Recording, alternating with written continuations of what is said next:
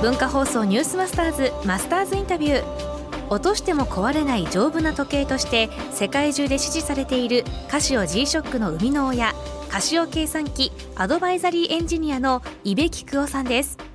2日目の今日は開発スタートから2年後発売当時のお話を伺いました。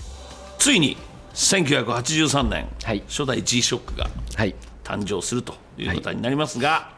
売れ売れました？う売れ？いや、えーまず売れるとは思ってなかったです、もう間違いなくあの時代が薄型あの時型。時代でしたので、大きくてごついものが、えーある程度認めていただくには、はい。大きな時代の変化がない限り、えー認めてもらうことはできないだろうなっていうふうには認識してました。会社の中で波風立たなかったですか？こんなの作りやがってって営業サイドから。いやそこがやっぱりカシオの面白いところで、なんかやっぱり魅力を感じてもらえてたんじゃないかなと思うんですね。時代が変わったら目が向かれるんじゃないかっていうふうに営業マンも販売してる方々もひょっとしたらなんか感じるものがあったんじゃないかなっていうふうに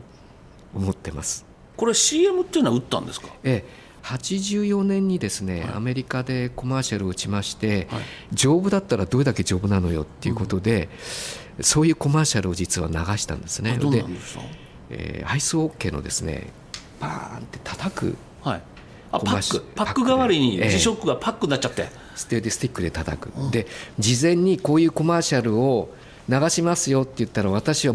絶対反対してるんです。はいはいはこれはありえないこんな実験はやってない、いやって実験はやってない。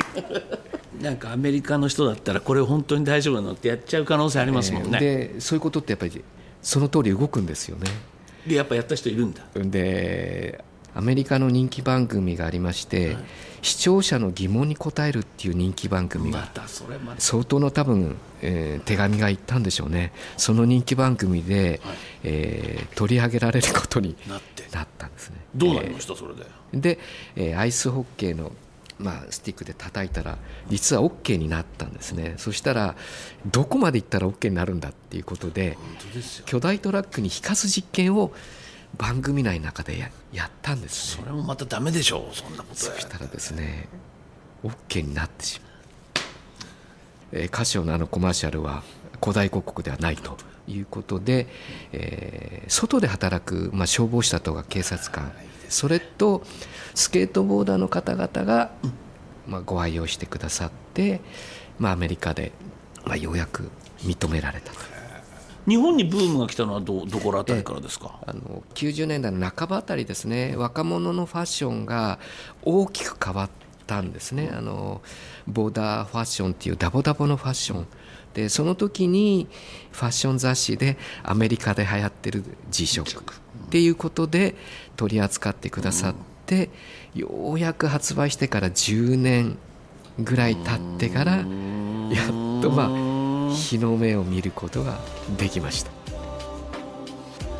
えー発売から売れるまで約10年間かかって爆発的なヒットバズするんですけどでもこのやっぱ最初のコンセプトやっぱ伊部さんがやった壊れない丈夫な時計のイメージがアメリカというあのタフな社会にマッチしてっちゃうわけですね。映画の主人公がしてたりだとかそれこそファイヤーファイターがしてたりだとか、まあ、子供たちの憧れ丈夫大丈夫だよ。壊れないんだよ。アイスパックにしちゃった CM ってのを見させてもらいましたけどすごかったです。はい。マスターズインタビューはポッドキャストラジオクラウドでもお聞きいただけます。ニュースマスターズの番組ホームページをご覧ください。明日は発売から来年で35周年。G-SHOCK が長く愛される理由というお話を伺います。文化放送ニュースマスターズマスターズインタビューでした。